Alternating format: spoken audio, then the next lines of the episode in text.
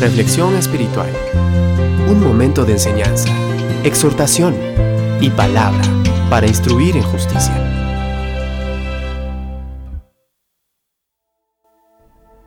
El diccionario define la palabra culpa como un sentimiento de responsabilidad o remordimiento por alguna ofensa, crimen o equivocación, ya sea esta real o imaginaria. La culpa es una parte de la conciencia humana que nos confronta y nos condena por acciones y pensamientos. La culpa es un rasgo inherente al ser humano que debería ser visto como un don. Sin embargo, la mayoría de nosotros no lo ve de esta forma. Y en lugar de lidiar con la culpa, intentamos silenciarla. A pesar de todo, la culpa es la voz persistente dentro de nosotros, que es como el agua que va cayendo sobre una piedra y que pretende hacernos tomar conciencia de que existe un estándar que no hemos alcanzado. ¿Qué estándar es ese? Ver la culpa bajo la luz adecuada nos permite entender que es una válvula de seguridad para la condición humana. La culpa significa que hay una manera correcta e incorrecta de hacer las cosas y que hay estándares de lo que es bueno y de lo que provocará sentimientos de culpa. El gen de la culpa es algo con lo que todos nacemos. Para ilustrar esta verdad, simplemente observa a un niño pequeño. A mi hija, cuando tenía 18 meses de edad, le encantaba sentarse en el asiento junto al ventanal del comedor. Era verano, y con otros niños entrando y saliendo de la casa, las moscas eran un problema y a las moscas les encantaba el ventanal. Mi hija estaba fascinada con las moscas e intentaba atraparlas. Como se pueden imaginar, era algo que yo prefería que no hiciese y le dije no en varias ocasiones. Cuando la atrapaba tratando de cazar moscas, la amonestaba. Pero un día se las arregló para atrapar una justo al momento en que yo entraba a la habitación. Rápidamente ella colocó la mosca en su boquita.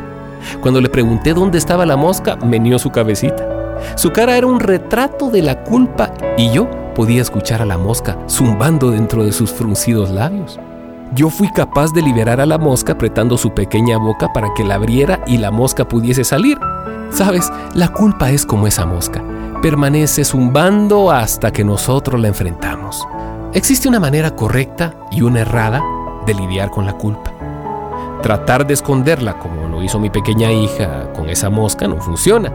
La culpa es la manera de Dios. Es la manera como Él nos dice que no hemos alcanzado su estándar y alcanzar el estándar de Dios es la manera correcta para librarnos de esa culpa. ¿Qué puedes hacer cuando estás sintiendo constante culpa? Yo puedo hablar solo desde mi propia experiencia. La culpa me hizo darme cuenta de que yo era un pecador. Además, me di cuenta que en mis propias fuerzas no podía hacer nada al respecto. Podría limpiar mi mente diciendo lo siento o pidiendo perdón a quienes ofendí, pero eso no iba a silenciar los sentimientos de culpa. Entonces, alguien me dio una cura para la culpa. Alguien me dijo que yo podía vivir sin condena. Me dijeron que podía equilibrar mis sentimientos emocionales confiando en alguien más. Y ese alguien era Jesucristo.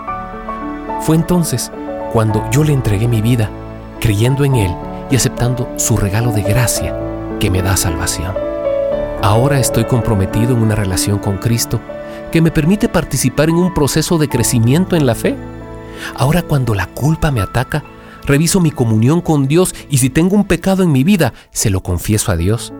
Entonces puedo caminar en comunión con Dios y los sentimientos de culpa desaparecen. Por supuesto que tener una relación con Jesús no me hace perfecto porque todavía sigo pecando. Sin embargo, el ser un creyente me otorga la verdad que me libera de la condena, de una conciencia culpable que controla mis emociones.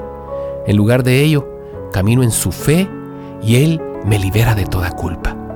Confiar en Dios es la única respuesta real para librarte de la condena y ser controlado por sentimientos de culpa.